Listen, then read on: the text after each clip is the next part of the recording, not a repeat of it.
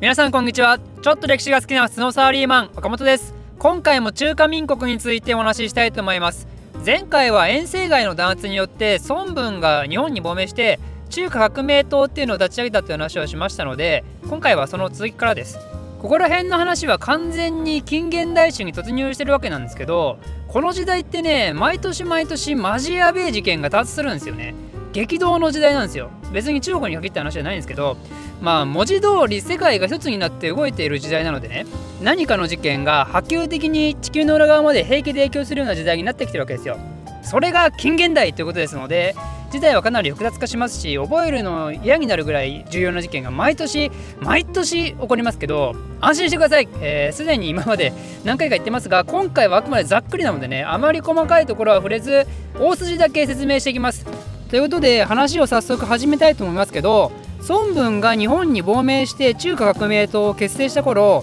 これ何年かというと1914年なんですよ。1914年って何の年か分かりますか？これは世界の一般常識上重要な年号トップ3に入る第一次世界大戦が勃発した年なんですよ。第一次世界大戦には中国は最終的に参戦したけど最初は中立宣言をしたぐらいだから中国という国そのものには特に大きな影響はないんですけど今まで中国をこれでもかといじめていた列強たち彼らには大いに影響ありますよね。だって第一次世界大戦のメインパーソナリティは彼らだからね。ということなので欧州の列強たちは中国をいじめてる場合じゃねえってことでヨーロッパに集中するんですよ。突然中国からいじめっ子たちがいなくなってそんな状況で一番得をする人たちって誰ですかね。中華民国政府だと思いますか。違いますよ。これはね我らが大日本帝国なんですよ。中国ってこの時反植民地化されてましたよね。もちろん日本もそこに進出したいんですよ。だけどヨーロッパ列強がすでにいろいろ抑えてたからもう進出の機会が難しかったんですよね。なのにそんな欧州列強どもが勝手にいなくなってくれたんですよ。こんな絶好の機会があるかってことでですね日本は鬼の犬間になんてやらってことで中国に進出してくるんですよね。ロシアのデーマの時にもお話ししたんですけど日本はイギリスと日英同盟っていうのをこの時組んでたんですよね。でイギリスはドイツと敵対してたからね。だからこの同盟の規定の都合上しょうがねえなーって感じで山東省っていうドイツの権益がある場所を攻撃するんですよ。本当は攻撃したくねえんだけどなーみたいな。ドイツもねこれは中国に軍を派遣する余裕はないからもう日本の攻撃をハンカチ噛みしめながらね眺めるしかないんですよ。そしてですねこれによって山東省を奪うんですけどこの事件を皮切りに今後の日中関係が今に至るまで大いに悪影響を与えてしまうとある要求を日本が中華民国相手にするんですよね。それは何かというとあの悪名高くて有名な大化21か条の要求というやつです。いろいろ要求するんですけど山東省の権益をドイツから日本に継承するとか満州ら辺の権益についての話とか内政干渉的な要求とかまあいろいろするんですよ。でこれに対して当時の中華民国のトップ誰でしたっけ？遠征外ですよね。遠征外がこれとこれはさすがにダメだけどこれなら OK って感じで21箇条に対して最終的に13箇条を承認するんですよね。あのですねここ大事ですよおそらく。21箇条の欲求って我々習う時おそらく日本が極悪非道なことをしたかのように教わってきたと思うんですけど実際は全部は要求通してないで却下してますからね。だから本当に極悪非道なものは割と通ってないんですよ。で遠征外は何でこれを一部承認したかというと実は彼は承認する代わりに日本に対してとある条件を出したなんていう話もあります。それは何かというと遠征外が皇帝を名乗ることの日本からの承認です。日本は遠征外が皇帝を名乗ろうがどうしようが全く興味ないのでもちろんこれは OK その代わり遠征外も21か条のうちいくつかを飲むということで日本と遠征外がある意味ウィンウィンな感じになったわけですよ。ということで晴れて日本という第三者からの承認もある中で遠征外はこの後中華民国改め中華帝国という国を作りついに皇帝を名乗り出してしまうんですよね。まあただねそうは言っても中国人たちはびっくりしちゃうわけですよ。お前何しとんじゃるって。今日は帝国が作るのが目的だったじゃろこのボケ。ぶち壊すぞ。っていう感じで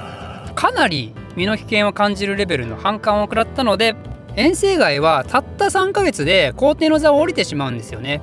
で遠征外はその後失意の休止をしてしまうんですよ。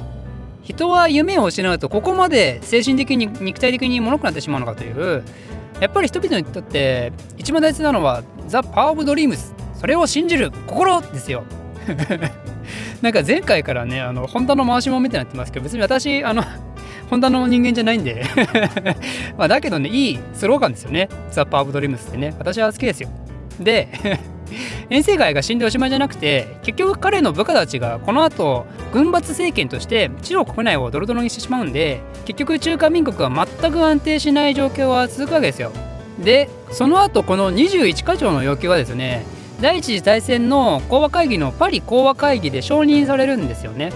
これによって21か条の一部は国際承認を得てしまう形になってしまったのでこれによって、えー、中華民国は、えー、中華国民たちは中華 中華国民たちがあブチ切れるんですよ。なんか ややこしいですね。あの中華中華民国と中華国民ってね。今思ったらややこしいですね。中華国民中華国民って何だ？中国国民でしょ。中国国民っていうか中華民国の国民だから中華民国国民 すごいなんかややこしいな。これ今初めて知ったな。中華民国国民ってすごく言いづらいですよね。まああのクソどでもいいんですけどねそんな話は。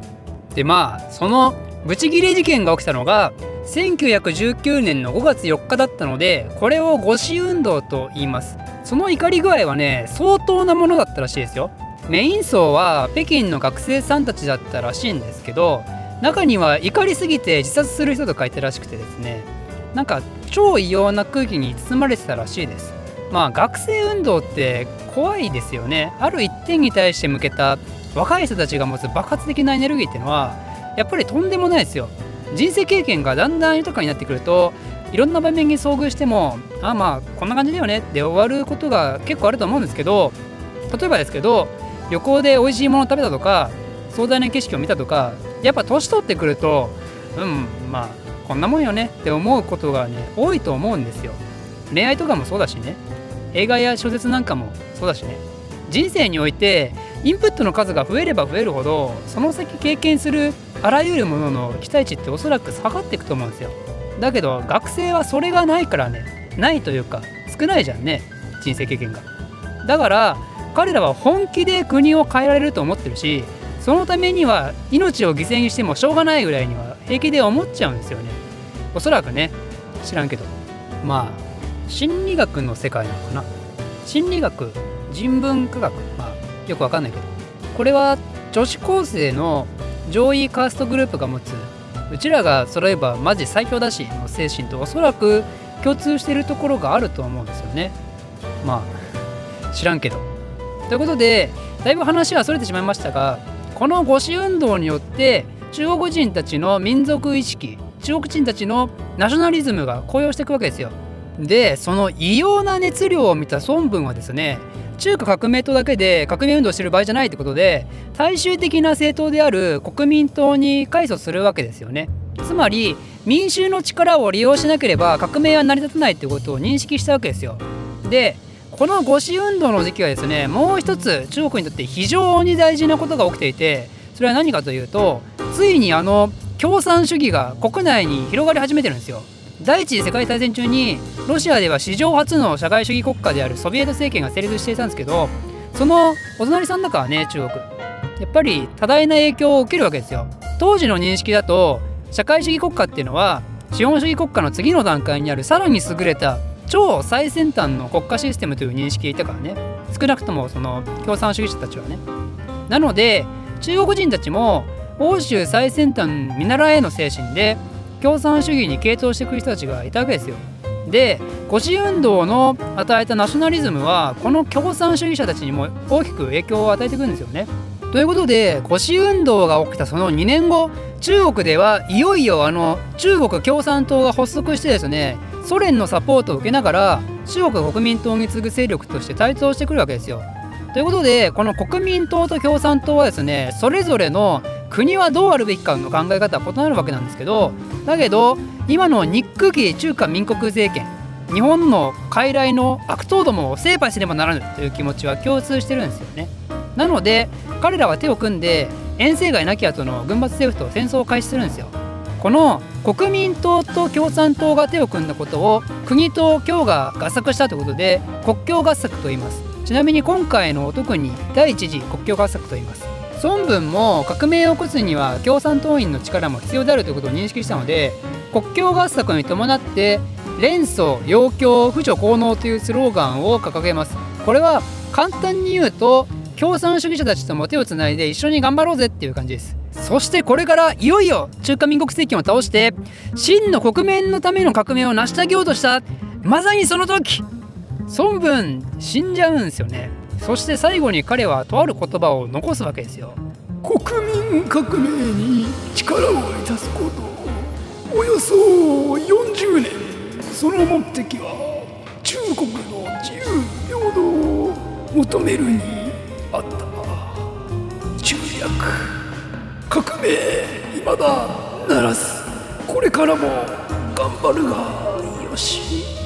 そしてその亡き孫文の意思を引き継いで国民党の指導者となった男が蒋介石という人物です。この蒋介石は孫文の言いつけ通り共産党たちと仲良くできるのかそして革命がなる日は果たして来るのかそしてこの激動の時代最終的な勝者は一体誰のものになるのか。っていうところはまた次回説明したいと思います。この動画を少しでも面白いためになると思っていただいた方はいいねとチャンネル登録のほどよろしくお願いします。